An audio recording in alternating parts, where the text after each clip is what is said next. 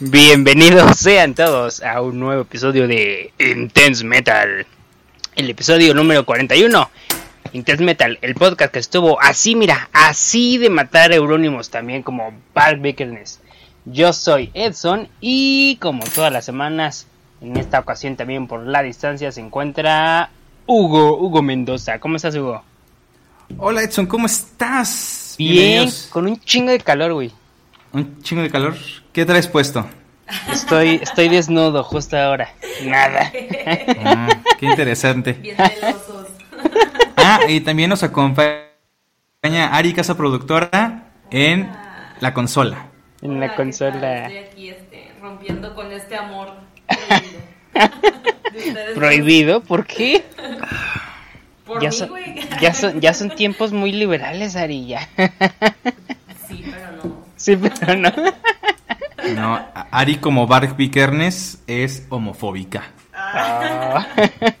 Hasta tiene su canal en YouTube, ¿no? Así como de... Y se, se pone así su moica de, spin, de skinhead y ya despotrica contra, contra los homosexuales. Claro que no, amiguitos. Ah, Este, una vez más estamos grabando desde la distancia. Esperemos que ya se escuche este, todo bien. Eh, cualquier comentario lo pueden hacer este, en nuestras redes sociales, ¿no, Edson? en nuestras redes sociales que casi nunca las decimos, pero estamos en Instagram como Intense Metal y en Twitter como Intense Metal 666 y en Facebook como Intense Metal MX. Esas son nuestras redes sociales, no, me falta otra. No, Eh, ya. Ya, YouTube. bueno. Ah, YouTube, YouTube, como bueno. Intense Metal MX. Ah, bueno, ajá. Y Bueno, tal vez nos estás escuchando en En Spotify, o en Anchor o en, o en el iTunes. noven- el 99.666 Ujú. o el eh, no sé. Sí, o sea, el, eh, nosotros nos, nos pueden encontrar también después de del programa principal de Radio María. Radio María. Sí, imagínate, ¿no? O sea, después del rezo, aquí nosotros hablando de Satanás. sí, ya sé. Porque este programa está dedicado a Satanás. Exactamente. Y como Y, este en, en los episodios pasados, pues ya tenemos un episodio dedicado eh, a Pantera, los vaqueros del infierno. Sí, Tenemos otro dedicado al día en que Bursu mató a Mayhem. exactamente. Ese muy, muy, muy explícito, ¿no? O sea, nos enfocamos nada más en ese día. Sí, el, el ¿cómo era? El 13 de ¿qué? ¿Agosto, creo? No me acuerdo qué día Algo era. así. Bueno, no, sé, el día el día en que en el que Bar Vickerness le le apuñaló veintitantas veces al señor El 10 de agosto de 1993. 10 de agosto, mira, me falló por tres días, pero bueno, sí, ese, dedicamos Por tres días más uno a. Pantera, uno a Mayhem, bueno, el día que Bursum mató a Mayhem, y el día de hoy tenemos...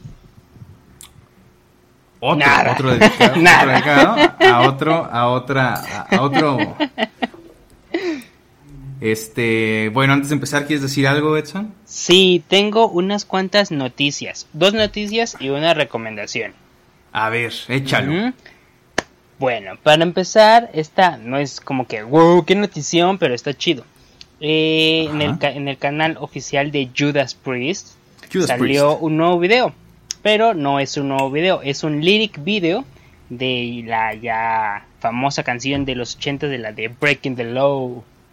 Ujú. Entonces, Ah, tiene- o sea, hicieron como una reedición del video con un lyric video que es en realidad o sea, es- está chido, está interesante porque es como eh, sí es el lyric, pero es, es- de cuenta que te estás leyendo como un cómic, ¿no? O sea, la- los cuadros del cómic son las escenas de, del video de Judas Priest donde están así, donde asaltan el banco con guitarras y todo eso. Pero es como Claro. que un est- estilo como que de un cómic, ¿no? Te das cuenta que estás va- vas leyendo el cómic con las letras de, de la canción, está chido. Ah, muy para bien. que lo vean, está padre. Eh, también este Slipknot, eh, como si no tuviéramos suficiente de Slipknot, ahora Sí. sacaron un documental. ¿Un documental de Slipknot? Ajá, un documental No, que... Era un documental sobre este, la basura en los Estados Unidos, ¿no? Así como Sí. producido por Slipknot. sí, pero de hecho es un, o sea, el, el video o lo pueden ver en YouTube, pero no está en la en el en el canal de Slipknot. Me parece que es en el de la BBC, una cosa así. Ah, ya ves, si es de basura. sí, ya sé. Entonces, él está el, ya lo subieron, dura aproximadamente una hora. No lo he visto, pero habrá que dar como las impresiones después. Ah, Eh, son sus, sus actuaciones, algunas en vivo, hay algunas entrevistas, etcétera. Eh, y se llama Slipknot Unmask. Ujú, All Out Live, el documental. Ah, se quitan las máscaras para abrir sus sentimientos hacia sus gusanos, los maggots, los, Los fans de este- exactamente. Y tengo una recomendación. Bueno, esta es Una el documental de recomendación. Slipknot, una recomendación. Una banda que, eh, descubrí por aquí hace, hace poquito que está, está chido. Pero mira, te voy a decir los integrantes. Eh, es el señor Dave Holland, de Holland. el señor Glenn Hughes y el señor Mel Galley. Y esta, esta banda eh, es de las primeras incursiones musicales de estos tres personajes. Que el señor Dave Holland, quien fuese posteriormente eh, batería de Judas Priest en sus primeros años, ¿no? El señor... Oh, está ladrando un perro. ¿Qué te pasa, Edson? Se está transformando. ¿Estás transformando en perro? Sí. Y está también el señor Glenn Hughes, que eh, fuese eh, bajista de Deep Purple durante la década de los Ajá. 70s. Y el señor Mel Galley, que estuvo posteriormente en Whitesnake. Ujú. Estos tres señores tenían una banda que se llamaba Trapici. O sea, o como trapecio o trapecista, una cosa así, ¿no? Y tienen un disco muy chido Ajá. de 1970 que se llama Medusa. Este disco está Ajá. como, pues sí, sí, sí se, se empiezan a ver como los primeros, este, las cuestiones que traía Judas, sí se ve como el, el rock, como que traía Deep Purple, una cosa así. Está, está muy chido, tiene canciones muy buenas y me pareció importante por los personajes, ¿no? O sea, son como las primeras incursiones en la música de, de personas que estuvieron en bandas pues, muy, muy, muy importantes, ¿no? Sí, Está este, chido. pues ese disco es del Trapici. 70. Es de 1970 y está chido. no, es así pues como entonces es, es pre-Judas Priest, pre- Pre-Judas. Purple. Ujú. O Ah. sea, del año en que, en que Black Sabbath sacó sus dos discos pues, más emblemáticos, ¿no? sus primeros dos discos. Ah, interesante. Está Habla, habla. Habrá que escucharlo. Sí, está muy bueno. Es la recomendación de el día de hoy. Ok, Ujú. muy bien. Muy bien, ahí tienen amigos. Si tienen a ustedes alguna recomendación, pues nos dicen, ¿verdad? Pues nos dicen Porque, y ya pues, la mencionamos. Bastante tiempo libre. Últimamente. Últimamente, últimamente. No sé por qué, tal vez porque anda un virus suelto por la ciudad. ¿Quién sabe? El será? virus del alcoholismo. Oye, sí, oye, fíjate que eso es como algo preocupante porque las, la- las casas productoras de cerveza ya no están abiertas las plantas, güey. Híjole, ¿tú tienes tu, tus cervecitas? No, fíjate que, o sea, he estado así como que comprando, pero pues las que te encuentras aquí en la tiendita, así, ¿no? En la tiendita de conveniencia. Ajá. Pero No, pues el día sí. en que ya no haya, va a estar cabrón. Sí, ¿qué, qué, qué vas a hacer? La Te verdad, vas a empezar no a, sé. a cortar otra vez las piernas, ¿verdad? como emo, como el emo como que emo. es. Como emo de... ¿cu- ¿Cuándo salió de lo, lo de los emos? Como cuando estábamos en la prepa, una cosa así, ¿no? Ajá. ¿Te acuerdas que hasta los golpeaban en el centro histórico de las ciudades capitales? Qué chistoso, ¿no? sí, oh, chistosísimo, güey. Pues sí, o sea, pues a mí nunca me golpearon. Pues no, porque güey. yo era el... Entonces el que los golpeaba. golpeaba. Sí. no te pases, güey. Hacías no, tus, no, tus eventos en Facebook. Ah, nos vemos acá tal día a las 12 para ir a madrearemos. Ah, madre, haremos. Pues sí, o sea, pues sí. ¿de qué se trata esto?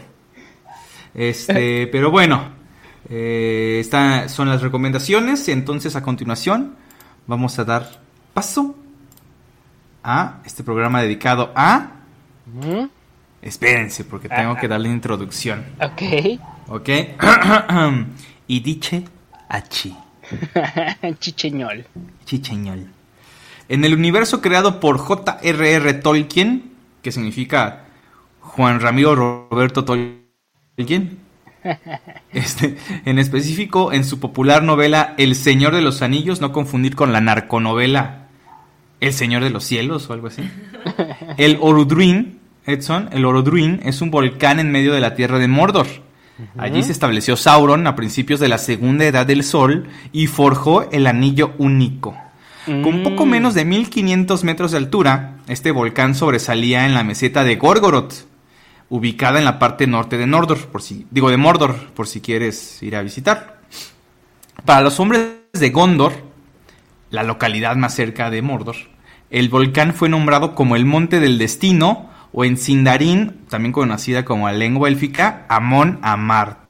Ah. En, mil, en 1992, unos suecos locos decidieron cambiar el estilo musical de su banda del grindcore al death metal y cambiar su nombre a la locación geográfica donde Gollum cae con el anillo único a la lava.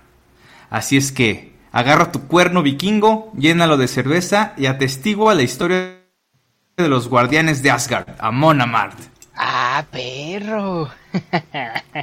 ¿Ya? Se quedó impactadísimo, impactadísimo. Edson, ¿conoces a esta banda? Es no, no, es poquillo, poquillo, pero pues es- son dos unos chavillos Sí, que no- ahí no- eran- andan haciendo sus pininos.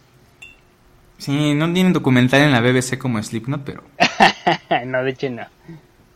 Entonces, este, pues Amon Amarth es muy popular, entonces tal vez si contamos su historia, Intense Metal también sea popular. tal vez. Solo Tal tal, vez. vez. Solo tal vez, hay que imaginarlo. Imaginemos cosas chingonas. Así como el chicharito. Antes de llamarse Amon Amarth, la banda originaria de Tumba, Suecia, imagínate que vivieras en Tumba, Tumba. en Tumba, Suecia, tocaba grindcore y se hacía llamar Scum. Como la banda de Como Night Scum. Dead. Ajá, como la banda esta de. Eh, fue Anselmo, ¿no? Sacó una llama Scum. Scum. Ujú, pero según yo, enten- yo también tenía entendido que... Ah, no, es Score. Estoy es. Score. Ah, ya ves. Es- Entonces, ¿cómo se llamaban? ¿Scum o Score? Scum, Scum. S-C-U-M. Entonces sí es como la que antes, por ejemplo, el Napalm Dead, antes de llamarse Napalm Dead, se llamaban Scum, ¿no? Scum, ajá, sí, también. Es súper original, ¿eh? Sí, súper- Formada, formada en 1988 por, fíjate, por Paul Maquitalo. Los voy a pronunciar más o menos porque son suecos y entonces los suecos tienen nombres bien chistosos. Paul Maquitalo en las voces, que este cuate es más conocido como Temgorod, que es el Temgorod, que fue el vocalista original de Dark Funeral, que participó en el primer disco. Y ya. Ah, perro. Eh, entonces también sale aquí, en esta primera formación de Scum, Olavi Mikkonen en la guitarra líder, Petri Tarvainen en el bajo y Besa Merilainen. Bésame, me... ¿Qué? ¿Qué, qué? Besa Merilainen. Wow, wow, a Se ver, llama- ¿Nos estás albureando o qué? No, en la guitarra rítmica, en la guitarra rítmica, Besa Marilainen. Ahí dice, Besa Marilainen. Busca, bésame. Digo, no. Es Besa. Besa con, con V. Con V. Bueno, luego- Besa Merilainen. Y la A tiene este, los puntitos de arriba, ¿cómo se llaman?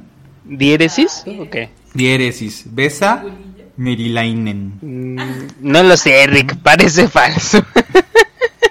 Te lo juro, Besa Merilainen en la guitarra rítmica, pero no encontré quién era la batería. Entonces, está así como que nada, no sé. Le hacían como una caja de, de sonidos, ¿no? Besa Merilainen, súbele. Súbele, campeón. Si no, no Besa Merilainen, te vamos a poner en el bajo. Besa Merilainen en el bajo. Bueno, la banda como la conocemos, Amon Amarth, eh, tuvo forma cuando se incorporan en 1992 Johan Heg, que es el vocalista. Anders Hansson como guitarrista, eh, en lugar de Besa Merilainen, y Ted Lundström en el bajo. ¿no? Entonces, ha- han habido muchos integrantes y enton- actualmente en el 2020 este, la agrupación está formada por Olavi Mikonen como guitarra líder, que ingresó en el 92, Johan Heg en las voces, también del 92, Ten Lundström en el bajo, este, en 1992, Johan Soderberg como guitarra rítmica en el 98 y Joke o Joke Valgren en la batería ya incorporado en 2016. Ok. Podemos decir que en sentido estricto los fundadores son Johan, Ted y Olavi. Pues ellos este, han establecido que son una banda distinta a la de Scum. Ajá, pero realmente desde el 88 ya estaba Olavi y, y Ted. Ajá, entonces para que Mm. si quieres, si alguna vez tienes hijos, le puedes poner Ted o o O, o- Besa Merilainen. es más, Como- este. como supiste que Quiero ya- ver qué está haciendo ahorita. ¿Quién? ¿Quién? ¿Quién? Ajá. Besa Merilainen. No mames, aquí está. ¿Dónde? Aquí al lado. Aquí al lado es nuestro vecino. Aquí con nosotros. Merilainen. Besa Merilainen. No, sí, es lo único que hizo. Estar del 88 en el 92. Es lo único que hizo, se quedó inmóvil después de eso. Y mira, no sale como Besa Merilainen. Sale como Besa M. Te lo juro, en el- la enciclopedia Metallum, ahí dice que sale en el primer demo de Scum como Besa M. Esa M. ¿Sí? Que significa Besa Merilainen. Ahí está el- la referencia histórica. Histórica, ¿no? Para sí. que no los agarren en curva sobre. Besa Merilainen. Este, vamos a ver. Eh, ¿Sabías esto? No. No, la verdad es que no. Eh, te digo, había muchos integrantes, pero nada más destaca el baterista que estuvo a finales de los 90 en Amon Amarth, que se llama Martin López, eh, quien tras dejar la banda, Amon Amarth, participó en otras que casi nadie conoce, llamada Opet y Soen. Ah, excelente. Entonces, este, pura celebridad, ¿no? Sí, hombre. Oye, fíjate que eh, como lo que mencionábamos a- a- al principio de la banda Trapici, que igual también, o sea, es como que eh, músicos eh, súper reconocidos que tienen como o tuvieron eh, algunas otras bandas y luego a veces como que no sabes qué pedo, ¿no? Pero, o sea, igual y lo escuchas y dices, ah, pues es este güey, esas pinches leyendas y tocando en otras bandas que nada que ver o que cosas que, o como que no son tan conocidas, ¿no? Exacto, este. Sí, pues ahí estuvi- estuvieron miembros de Deep Purple, White Snake, De eh, Judas. Judas Priest, ¿no? Bien loco. Sí, no, so- fíjate, o sea, De igual Judas. también en este en este caso, pues igual eh, miembros de Opet y de Soen, o sea, que son bandillas, eh, unas, unas bandillas por ahí. Sí, y el, y el primero, este. eh, ¿Cómo se llama? Eh, to, Temgorot, el vocalista original de Dark Funeral. Fíjate también, Temgorot. Temgorot. Mm, Entonces, en Amon Amarth siempre ha habido un debate en el género, o mejor dicho, el subgénero que, que ejecuta. ¿Qué es? Viking Metal, Death Metal, Metal, death metal Pagano, eh, Death Metal eh, vegetariano, progresivo. progresivo. Al respecto, Johan Heck, el vocalista, ha manifestado: Tocamos death metal. Escribimos sobre vikingos, por lo tanto algunos nos relacionan al metal vikingo, pero no tengo idea por qué.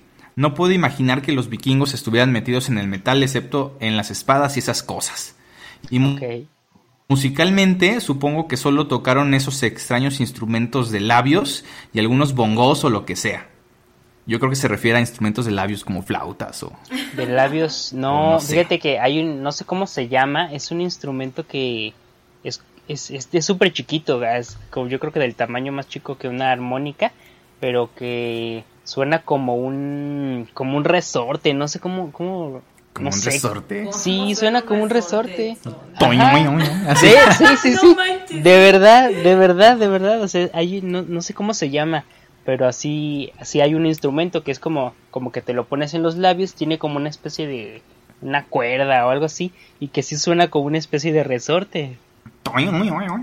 Es como, como en, la- en los del show del 8, ¿no? Que se pegan. Toño, O- No sé cómo se llama, pero sí, ¿eh? Sí, Ajá. sí, O- sí existe. Vamos a investigarlo. Otra cita de Johan Ejeg. Realmente no nos vemos como una de esas bandas que hacen música folclórica pagana. La razón por la que tomamos el tema vikingo y la mitología como tema lírico para la banda fue quizás más accidental desde el principio. Cuando escribimos la primera canción con letra de vikingos, sentimos que era un tema que se adaptaba muy bien a la música que queríamos escribir. Era algo diferente también de muchas otras bandas. En Suecia, donde son ellos, creo que solo Bathory y Unleash habían hecho algo así. Para nosotros usar esas letras era hacer algo diferente, destacar un poco. Entonces lo hicieron nada más por convivir. por convivir con sus amigos. Así es, entonces podemos indicar que Amon Amarth toca death metal melódico, Este, y además de que el mm, Viking metal está más inclinado hacia el, hacia el black, ¿no? Mm, sí, un poco sí, como, en Slave. Ajá, como Slave, ajá. Sí, exactamente, como en, bueno, eh, a lo mejor me desvío un poco, pero por ejemplo como en Tombed, que son, pues, son bandas originarias de, de los mismos lugares, ¿no? Ajá, sí, de Suecia. Y mira, es curioso que en Suecia haya un gran auge de, de bandas de death metal, mientras que en Noruega, por ejemplo, resalta el black metal y en México este re- resaltan los relanzamientos de canciones de Los Ángeles Azules con bandas de rockcito nacional. Como, Sí, ¿qué onda con eso, no? como, ¿cómo se llaman? Esas Playa Limbo y, y Moderato y esos, ¿no?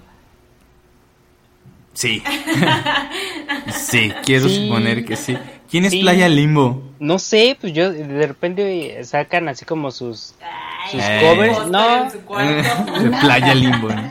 No, pues, la verdad no sé quién sea Playa Limbo, pero eh, por ejemplo buscas así en, en el YouTube, así la- las rolas nuevas de, eh, bueno, ni, Playa ni tan Limbo. nuevas, o sea, por ejemplo las este las rolas que sacó Los Ángeles Playa Azules Limbo. con no sé quién más, no, pues la vocalista de Playa Limbo tal o algo así, ¿no? Playa Limbo. Es No un sé. grupo musical mexicano de pop con influencias de jazz. ¡Ay, sí! Eh, somos un grupo de, de- de pop con influencias de jazz. ¡Ay, sí! Eh, sí. Traducción son hipsters. Bueno, ahí está. Este, ellos pueden compartir. Bueno, mira, son más famosos que Bésame y entonces se los destaco, ¿no? Pero bueno, eh, para entender la mitología nórdica, Edson, hay dos opciones. Uno, leer los cómics del poderoso Thor. Y dos, escuchar a Mona Mart. Pues todas sus letras evocan las historias paganas de Escandinavia. Digamos que Amon Amarth es a la mitología nórdica como Sabaton a las guerras y Tankard a ponerse borrachos. Ah, es el símil, ¿no? Sí, ¿no? ¿Conoces alguna otra banda que se dedique así como un tema? No sé, como Ah, eh, Hailstorm a los piratas, ¿no? ah, pues sí, también puede ser. O Eh. por ejemplo... Playa Limbo al jazz experimental progresivo. Ya se experimenta. no, no lo sé. Este, bueno, la banda ha sacado en total 11 discos bajo el nombre de Amon Amarth.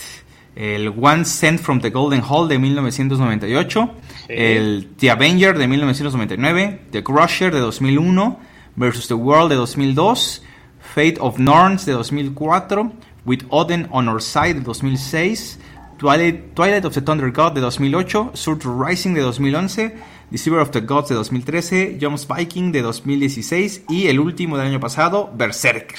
Ajá. ¿Cuál es tu favorito? Mm, tengo, tengo ahí una, una cuestión, porque tengo un favorito como que de una época anterior y de los nuevos. Ajá. Por ejemplo, Sí, como los- que a partir del Twilight of the Thunder God, Ajá, yo como siento que, ya ese son disco, otros, ¿no? Ah, Exacto, siento que ese disco fue como que el, el parteaguas de, de lo que veríamos para Mona Mart de, a partir de ese disco. Pero antes del Twilight of the Thunder God, mm, creo- mi favorito es el de Fate of Norns. Fate of Norns. Sí, es el, es el que más me gusta. Muy bien. Está chido. ¿Cuál Y, es el tuyo? bueno, pues, eh, el... No sé, el, el- el segundo, el de Avenger, también está bueno. güey. Sí, sí, son muy buenos. Y Y- después del de el Twilight, mi favorito es. Yo creo que el Deceiver of the Gods. Sí, está muy perro. Pero. Pero. Creo que el. el- Pero. el parteaguas, o creo que el- como que el, el bueno, bueno, bueno de toda su discografía es Twilight of the Undergod. Sí, es el más, más ponchado. Es como que... Bueno, sí, el, sí, sí. el que todavía suena como a lo a- anterior. Ajá, exactamente. Pero- Y es lo que te enseña lo que vendría después. Exactamente. Sí, ese es muy bueno. Y lo que me gusta de Amon Amart es que todas las portadas este, pues, son como referentes a igual al tema vikingo con sus runas y, Sí. y, y están padres, ¿no? O sea, la verdad sí, sí tiene buenos diseños y yo creo que no tiene ninguna mala portada Amon Amart. No, la verdad es que no. O sea, por ejemplo, eh, bueno, el último, el de el Berserker, pues es un, pues, eh, pues un Berserker, ¿no? Entonces, este, que eran como estos, estos guerreros que eran, tengo entendido, como enviados, eh, como primera línea de batalla en las guerras, ¿no? O sea, como que eran los más mamados y los más, los, Los más, aptos para la batalla, ¿no? Entonces, este, ya después enviaban a, bueno, ya los otros güeyes, pero los berserkers eran los que eran, pues, guerreros más, pues, más aptos, ¿no? Sí, este, Jones Viking, este, eran como un culto, este, eh, de vikingos, así como que muy, muy chiquito, ¿no? Un grupo muy, eh, como una sociedad, un culto aparte. Este, el de Twilight of the Thunder God, creo que es el de la portada con, con este, Thor partiéndole su madre a la serpiente, este, Ajá, Surtur. Surtur Rising El también. Surtur es- Rising es como un gigante que, que si vieron la película de Thor Ragnarok, Ajá, sí, Surtur es el que despiertan al final, spoiler, y destruye todo este Asgard. Sí, se supone que... Eh, the Zero of the Gods, ajá. Se supone que en la mitología, Surtur, cuando, cuando iba a ser el Ragnarok, Surtur iba a ser el que el que iba a destruir el mundo con, o sea, al final, ¿no? O sea, al final iba a ser Surtur y es el que iba a terminar con el mundo, ajá, con, con un espadazo acá, ¿no? Entonces, Y nos iba a mandar al Valhalla, a chingar a su madre. exactamente. El Deceiver of the Gods creo que pelea a un dios nórdico que no me acuerdo cómo se llama contra Loki. Ajá. Entonces son varias, varias cosillas, ¿no? Así de- Sí, no, sí está chido. Y de los anteriores, pues por Ey, ejemplo... es historia nórdica. Historia nórdica. De los anteriores, pues, por ejemplo, el Fate of Norns es como una. mm, Es que no, sé cómo decirlo. Es Las- una pieza Las como de. Norns. Las Norns son como deidades también así como noruegas. Digo, eh, vikingas. De que, no me acuerdo, sí lo leí, pero realmente no lo retuve. Muy a fuerzas me acuerdo quién es Quetzalcoatl. ¿De qué sabrás más de, Pero, de la, de, la, ¿Yo de nuestra más? cultura o de la cultura, cultura nórdica? hablas de nuestra cultura, de cultura prehispánica. Ajá, exactamente. ¿De qué sabrás más, Hugo? de la de la cultura del metal. O sea, yo te puedo recitar este quién fue Iron Maiden, Judas Priest, Black Sabbath. Eso sí, mira. Pero si me preguntas qué hacía Huitzilopochtli, no sé y no me interesa. no sé, no entiendo. Son dos dioses que ya están muertos. Pero fíjate, él también cuando estaba este viendo esto de de mm, Amon Amarth, Ajá. Digo, hay bandas que tocan el tema prehispánico, o sea, con letras eh, referente a estas culturas eh, precolombinas como Semican, Ujú. pero pues Semican se visten así de con sus penachos, sí, y, y meten ahí este sus sus este instrumentos también prehispánicos, así como que. Pero la diferencia con Amon Amarth es que es death metal, pero las letras hablan de cosas vikingas. Ujú, Entonces, no sé, discul- disculpen mi ignorancia si sepan eh, de alguna banda que toque, por ejemplo, death metal con tema líricas este de los mayas o de los aztecas, pero A que no bandas necesariamente Bandas no, ¿No? pero sí te puedo decir una banda que ha dedicado cuando menos una canción a la cultura eh, de Mesoamérica. A ver. La banda Unleashed.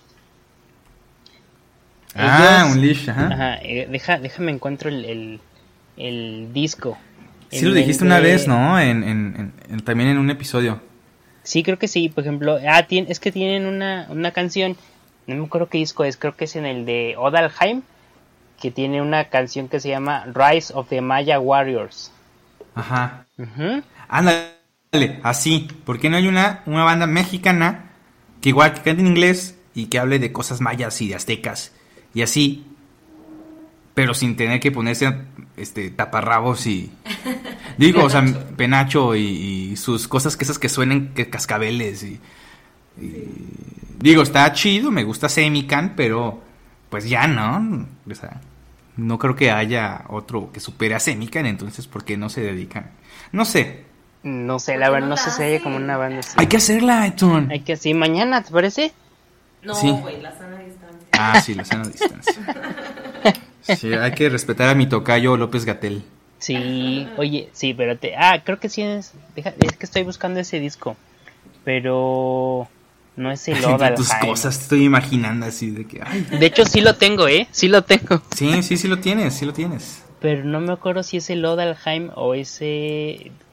no me acuerdo del nombre. Pero bueno, se supone que ese disco, creo que sí ya lo habíamos comentado, como dices, eh, el, vocalista de Unleashed estaba haciendo como un libro y está, tiene como así como sus historias, ¿no? Y en ese, la historia de ese disco, eh, en esa canción en particular de Rise of the Maya Warriors, eh, pues es él se imaginaba como una especie de, que en el Ragnarok o como una, una cosa así, como que todas las culturas de guerreros como que se unían, ¿no? Al final o algo así. Ajá. Sí, este es eh, eh, eh, del disco Odelheim, como tú dijiste. Este, sí, The Rise of the Maya Warriors. Y yo dice el internet para localizar este dato. Sí, ese, ese disco está muy chido. Bueno, creo que Unleashed también tiene, así como Mona Mart, eh, la cuestión como de, de, death metal enfocado a las cuestiones como, como nórdicas, ¿no? Ajá. Siempre tienen así como guerreros y, y el, el, ¿cómo se llama? El martillo este de Thor, el Mjolnir. Mjolnir. Mjolnir. Por eso te digo, o sea, si quieres saber de cultura nórdica, lee Thor, los cómics, y escucha Amon Amart, como el que no. Sí, exactamente. Pero bueno, entonces, este, como lo dijimos en el episodio de Pantera, este, eh, vamos a dar algunos datos. Para nadie dude de que son fans from Hell de Amon Mart. Y los que están solteros o solteras puedan ligarse a eh, muchacha, muchacho o muchache de su preferencia con estos datos, ¿no? O sea, si viene una persona con una banda de Amon Mart, lo pueden Ajá, con una, playera de, Amon Mart. Ah, ¿sabías tú que? Y ya, dices, wow, este hombre o, fémina es de, es de cultura. Tal vez le dé una oportunidad. Y ya se enamoran y pueden decir que se casaron escuchando el episodio número 41 de Intensamente. Exactamente. Oye, como supiste que hubo una, una iniciativa eh, por parte de, creo que es un periodista, que le decía, escucha eh, como que la música de la playera que te pones, ¿no? O sea, por ejemplo, hay como muchas fotos de, por ejemplo, de Justin Bieber usando una playera de Metallica o este, de, así como de personajes de la cultura pop utilizando playeras de Slayer o cosas así, ¿no? Entonces, como la vocalista de Playa Limbo con... Ah, eso sí no sé, pero... no, Napalm Dead. Napalm Dead. No lo sé, creo que, por ejemplo, creo que también había como una foto de Miley Cyrus con una playera de Guns N' Roses o cosas así, ¿no? Entonces la iniciativa era que, que, que el artista o la persona que estaba escuchando o que traía puesta una playera de X banda, que realmente la escuchara, ¿no? Entonces era como que hacer como las, la, esta campaña viral para que, por ejemplo, Justin Bieber escuchara, eh, por ejemplo, el Master of Puppets de Metallica que trae en una playera, ¿no? Tal vez ni siquiera lo he escuchado y ahí lo trae, ¿no? Como top poser. Ajá. Entonces, era la, la cuestión, o sea, como que a, alguien de la cultura pop con una playera de Slayer, igual y no le gusta, pero dice, pues güey, pues escucha la música de la playera que traes en, pues vistiendo, ¿no? O sea, no seas poser, güey. Así es, es la, es la, iniciativa de Edson. No, la mía no, era, ah, era, ah, era, un periodista que tenía, tiene una iniciativa, creo que tiene un hashtag y todo, o sea, eh, pero no me acuerdo, porque eh, no me acuerdo exactamente el hashtag, pero sí, o sea, era como que hacerlo viral para que las personas que usan playeras de bandas que probablemente no escuchan, pues que lo escuchen. Este, sí, a mí me gusta más la iniciativa de Gary Hall de de Exodus. De Kill the Este, Kardashian. Kill the Kardashian. Sí, ya vámonos directo, mira. ¿Para qué? ¿Para qué quieres que se hagan fans? No, ya. Cáiganle. Cáiganle.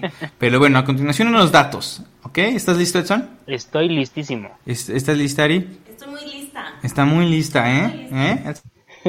Edson, ¿eh? Muy lista. Antes de su primer disco, Amon Amarth este, pues, sacó varios demos, donde destaca el primero que se llamaba Thor Arise, ¿no? Ya desde aquí Thor. De cinco canciones, donde hay un cover de Black Sabbath, el de Sabbath Bloody Sabbath. Este, este demo nunca fue lanzado porque tenía una calidad paupérrima. No se escuchaba nada bonito. Pero después este, sacaron estas canciones en sus álbumes como en las ediciones deluxe. Ujú. Y ahí, ahí las metieron. Pero pues, el primer cover fue el de Sabbath Bloody Sabbath. Y para el disco deluxe, por ejemplo, del disco Surtur Rising, interpretaron la de War Machine de Kiss, Balls to the Wall de Accept y Aerials de System of a Down. Sí, son los últimos tres tracks. ¿eh? De la edición deluxe de Surtur Rising. Entonces son los, los covers. Eh, los títulos de las canciones del primer álbum, del Once Sent from the Golden Hall, de este primer disco, aparecen en la letra de la canción Metal Grad del siguiente disco, The Avenger. Es como que ahí hicieron una combinación de, de las primeras canciones. Y de hecho, en el insert, en el librito del disco, se menciona lo siguiente, bueno, en español. Cualquier referencia hecha para implicar que hay bandas de covers que realmente apestan en esta grabación son puramente intencionales. Donde Ah, si lo lees dices, ¿esto qué chingados, no? Es aquí donde presumiblemente eh, revela un pleito con sus compatriotas Hammerfall. ¿Estás bien, Edson? Sí, sí, sí, estoy escuchando. Te Ah, caes. este, se- soy como, ah, como que ¿Qué, después qué de convertirte en perro, este, como que estabas chocando con cosas. ¿Por qué? Este, no, te, te decía que este Hammerfall y eh, Amon Amarth tenían pique. Estaban peleados. Ah. Y en la canción Metal Rat menciona, bueno, en inglés, We are we are all gazing to the skies, we'll make the false hammer fall and we'll make Thor arise. Eh, que en español para nuestros amigos del Covash 01, San Luis Potosí, todos estamos mirando al cielo, haremos caer al falso martillo y haremos que Thor se levante, ¿no? O sea, ahí dice como we O make sea- the false hammer fall. Ajá. Y sí, o sea, como que este todos uy, que traen pique con Hammerfall. Y pues se supone de mi ardua investigación este en el tiempo que se lanzó el disco, pues Hammerfall ya era muy popular, era el chico popular del salón, lo que le provocó sol- cel- celos a Amon Amarth. A ver, Pero, por pues, ejemplo, en esta en esta cuestión, por ejemplo, ¿qué, qué fue primero, no? Antes, o sea, así como el huevo o la gallina. ¿Quién fue primero? ¿Amon Amarth o Hammerfall? O sea, el primer disco de Hammerfall, digo, de Amon Amarth, este salió en eh, el 98. Ajá. pero está, son del 92. Ok. O sea, se- y Hammerfall este, se formó en el 93, pero su primer disco salió en el 97. Ah, pero yo creo después. que el, el, el- el pique fue que Amon Amarth, bueno, ya como Amon Amarth siempre tocaron death metal y este, Ham- aquí también tengo el dato, Hammerfall antes se llamaban Ceremonial Oath, donde también tocaban death metal, pero cambiaron en el 96 a, a, pues, el heavy metal que conocemos. Entonces, yo digo que los dos empezaron como bandas de locales death metal? de death metal y después cambiaron el, su estilo musical a heavy metal y les fue mejor, mientras que todavía no despegaba a, a, Amarth. Yo creo que eso fue la Ah, Tal vez, sí, tal vez fue el. ¿eh? las investigaciones con y, y las este- elucubraciones, ¿no? Sí. Ajá, aquí la, la- lo- los pizarrones con para, de corchos y los hilos rojos y así, ¿no? sí, ya sé. Ya después, este, con eh, eh, destaca, destaca Johan Heg, que pues el pleito fue un malentendido y ahorita se llevan bien. Que decían que estaban chavos, se les hizo fácil y por eso le pusieron, ¿no? Pero pues todo bien con, con estas dos bandas. Ok. Eh, otro dato. Dato, dato. Eh, perturbador. Jones Viking, el penul- penúltimo, otro. Número 5. No, Jones Viking Es su primer disco conceptual donde relata a grosso modo este la historia de un joven enamorado, digamos Edson, que se aleja de su amada por cometer accidentalmente un asesinato por lo que tiene que huir. Entonces es como una tragedia más o menos esta. De hecho, el, una de las canciones es como de las últimas que hay una colaboración, si no me equivoco, es con Doro. ¿Con Doro? Con Doro Pesh, en, en, donde cuentan como que esa historia, ¿no? O sea, es como ya los dos como reencontrándose, pero ella como que ella ya, ya no quiere nada. Sí, este, ya es como de la, penúltima canción, pero todo el disco se supone que es conceptual y trata de esto. Este, pero ¿no considerarías que todos los discos de cierta manera son conceptuales? Nah, o sea, conceptuales es de que todas las canciones tienen relación de un tema. O sea, y Yo este consideraría al Surtur Rising un disco conceptual. Pues fíjate, yo digo que no. Ah. este, no, no sé. ¿Usted qué opina? Eh, escucha. Intensa escucha. Intensa escucha. Intensa. Ah, intensa escucha. O metal escucha. Instant metal escucha. Ustedes son insta, intense metaleros. Ah. intense metalheads. No, intense escuchas. ¿Qué, ¿Qué opinan? No, bueno, este, no sé. No sé. Luego hablemos de los discos conceptuales. Pero sí, en ese disco este, tenían la canción A Dream That Cannot Be, un sueño que no puede ser. Es esa, ¿no? Donde sale Doro. Ajá, donde sale, donde sale Doro. Y fíjate, otro dato perturbador. Eh, Johan Heck participó a dueto también con Doro Pesh en la canción If I Can Have You, No One Will, de su último disco de Doro, Forever Warriors, Forever United. Y si escuchas esa letra, está como, sí, bastante perturbadora, ¿eh? ¿Por qué? O sea, toda la, letra dice eso, ¿no? O sea, si no puedo tenerte, nadie lo hará. Es como ya, es muy... muy... Bien tóxica, ¿no? Ajá, sí, como que, güey, ya, ¿no? O sea, ya, quiérete tantito, ¿no? O sea, ya, si no te quiere, si no puedes tenerlo o tenerla, pues ya, ALB, ¿no? Continúa con tu vida, pero sí, mira, hay una doble participación entre Mona Mart y Doro. Entonces, este, eh, esta canción es la que los metaleros resentidos ponen, ¿no? Como no pueden poner banda y esas cosas que son como para dolidos, ponen If I can't have you, no one will. Eh, y mira, otra, otro, dato? perturbador es que Johan Heg este, es actor de cine. Ah, caray. Ah, ¿verdad? De cine porno. De cine porno vikingo. Con el Bésame qué ¿Eh? Ah, el, el... ¿Cómo el Bésame el qué?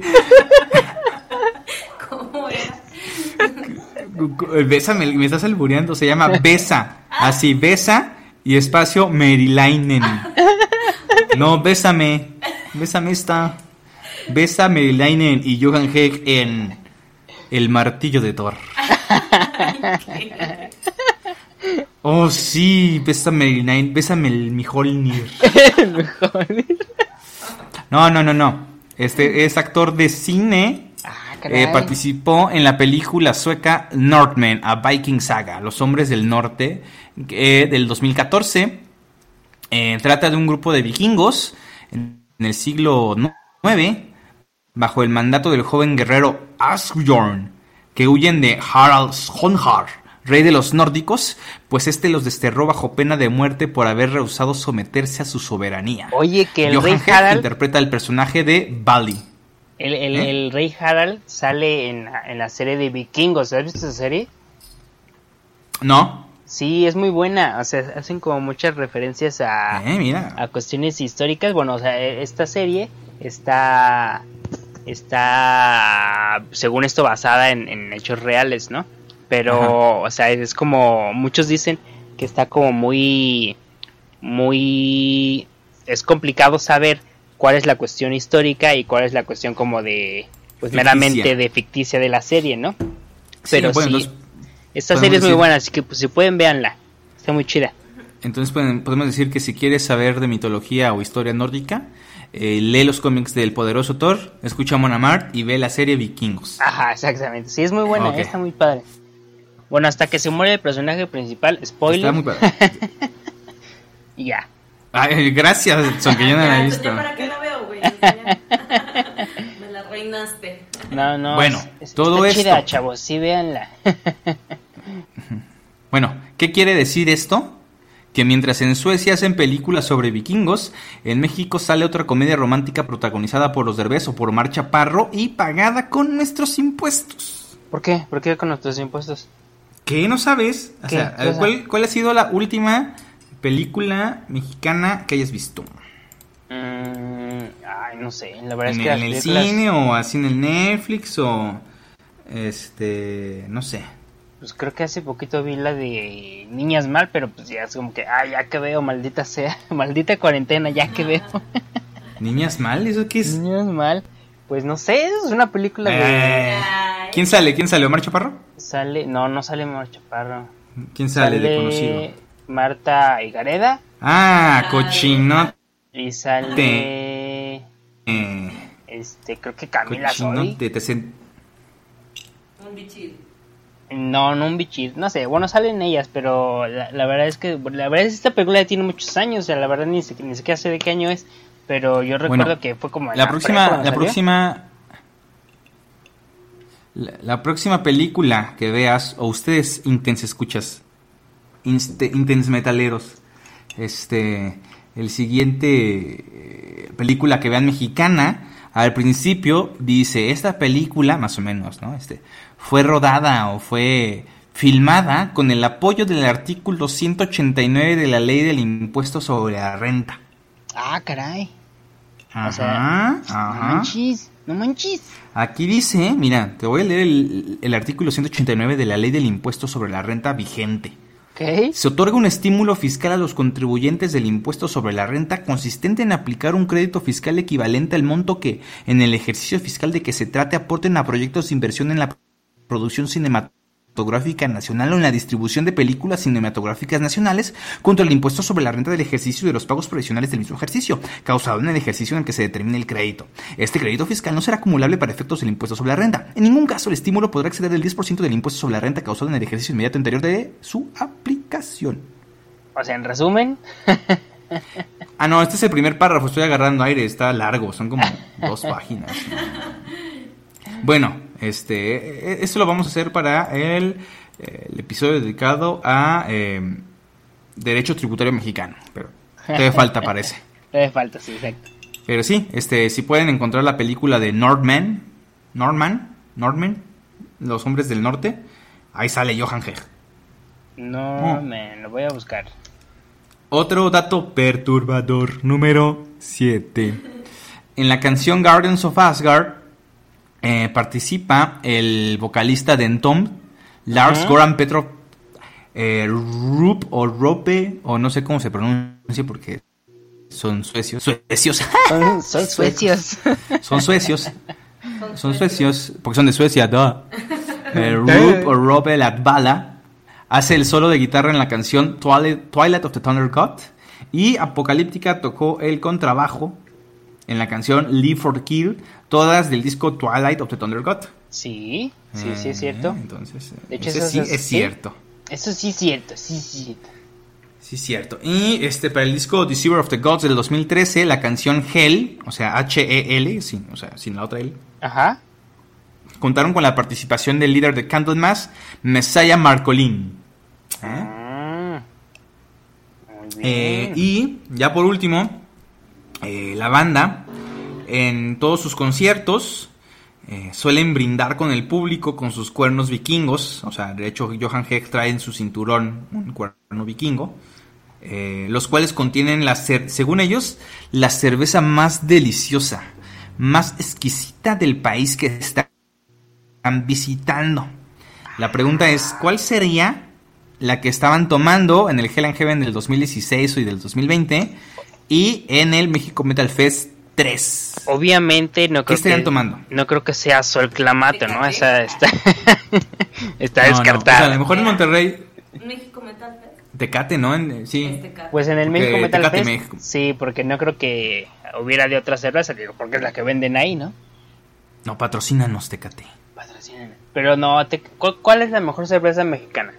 Uh, Comercial, La, la o sea. más deliciosa y exquisita. Comercial. Sí, comercial, porque si hablamos como de cerveza artesanal, pues es muy complicado saberlo, ¿no? Porque hay muchas. Este, Dos, tres, dos, tres. A ver. Ari Casa Productora, la mejor cerveza nacional. Mm, Industrial. a mí me gusta la modelo. La modelo. Sí, ¿Así? la modelo. La ámbar. Sí, yo creo que sí, modelo A, eh, sí, de las oscuras. O la especial. Es de las mejores. No, la especial sí, no, ahí sí lo dudo. Pero sí, probablemente sí. O por ejemplo, la, la que sale la que sale en, en diciembre, la Nochebuena. Ah, esa es muy buena. La Nochebuena. Pero esa es Eh, también de, de- yo diría que- se- Salió Cuauhtémoc, ¿no? Sí. Heineken, Cuauhtémoc. Heineken. Este, ¿qué te iba a decir? A mí, eh, yo creo que la mejor cerveza de México es la Bohemia Weizen, que Weizen. está hecha de trigo. Y también, eh, que es la que tiene el empaque azul. Y también por ahí sacó Bohemia, este, una IPA.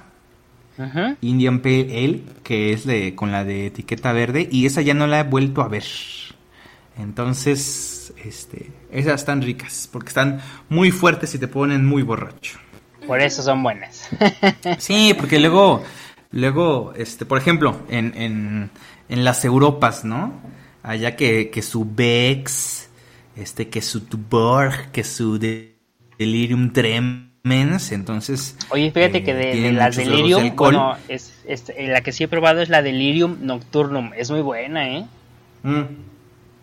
Sí, tienen como 9.9 de alcohol, una cosa Sí, así. como esa, bueno, esa tiene como 8 y algo, 8.5, 8.2, algo así. Ah, sí, la Delirium Tremens es la que sí está muy... es la muy que está, creo que esa 9. tiene como 12, sí, algo así, un 9, algo así, por así parecido.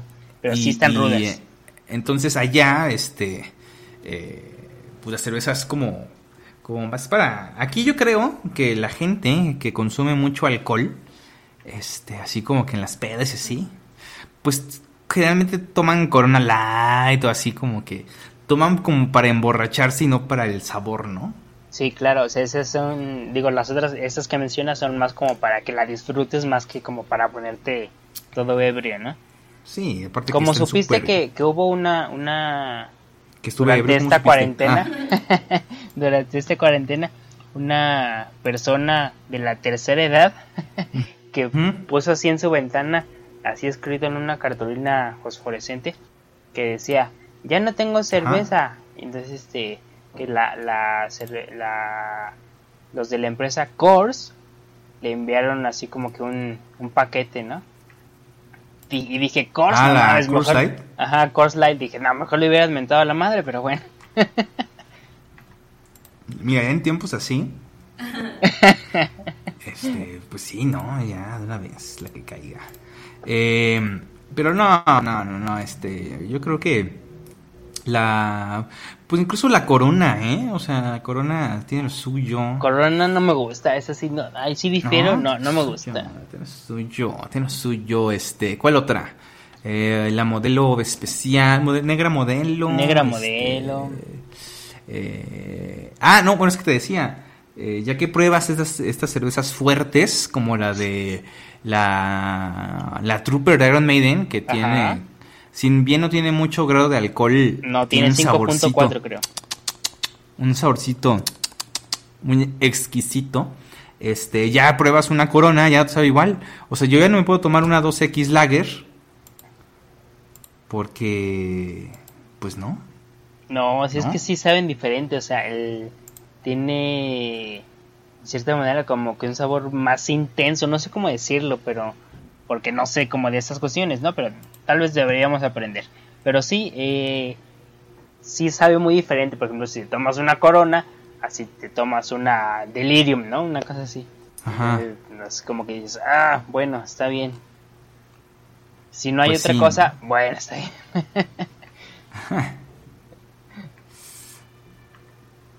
Pero sí, bueno, no sé. Pero bueno, ah, este, entonces sí, yo creo que se estaban tomando.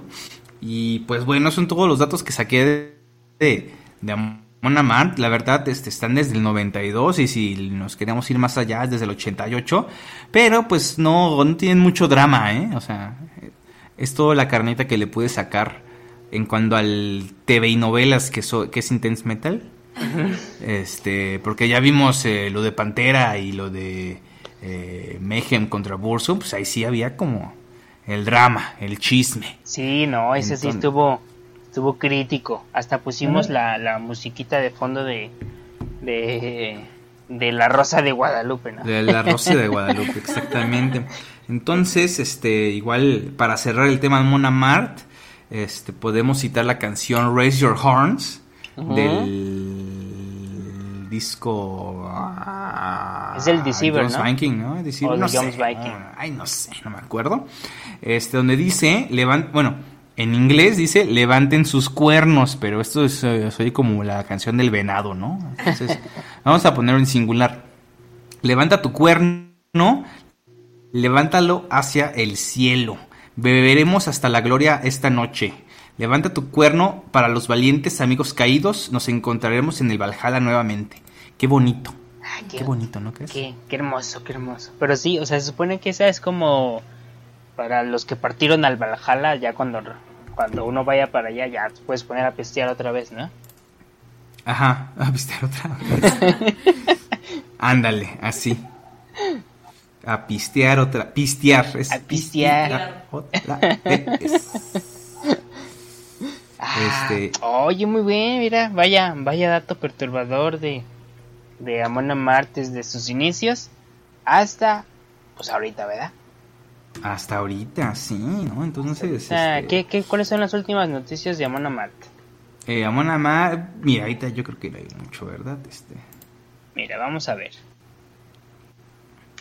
Entrando al poderoso Google, podemos decir que las últimas noticias son del 8 de abril de 2020. Johan Hegg, vocalista de Amon Amart, impartió una clase, ¿puedes creerlo? una clase de, no sé, déjalo investigo. Una clase de yoga online.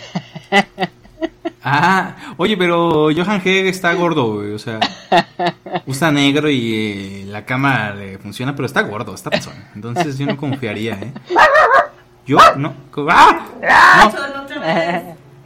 Mira, eh, déjenme leer la, la, nota. Johan Hegg, vocalista de Amon Mart, impartió el día de ayer, bueno, considerando que esta nota es de abril, eh, digo, de ¿cuándo, les dije? No, de febrero les dije, ¿no? Bueno, no sé. Este, una clase de yoga gratuita junto a su esposa a través de su página web. Algo que sorprendió, sí, obviamente, porque está gordo y fue muy bien recibido por los fans. Así lo expresó en su Twitter. Hagan algo por su bienestar hoy. Únete conmigo y mi esposa María a una clase de yoga en línea a las 6, bla, bla, bla, bla. Como es costumbre, ella será la maestra, obviamente, ¿no?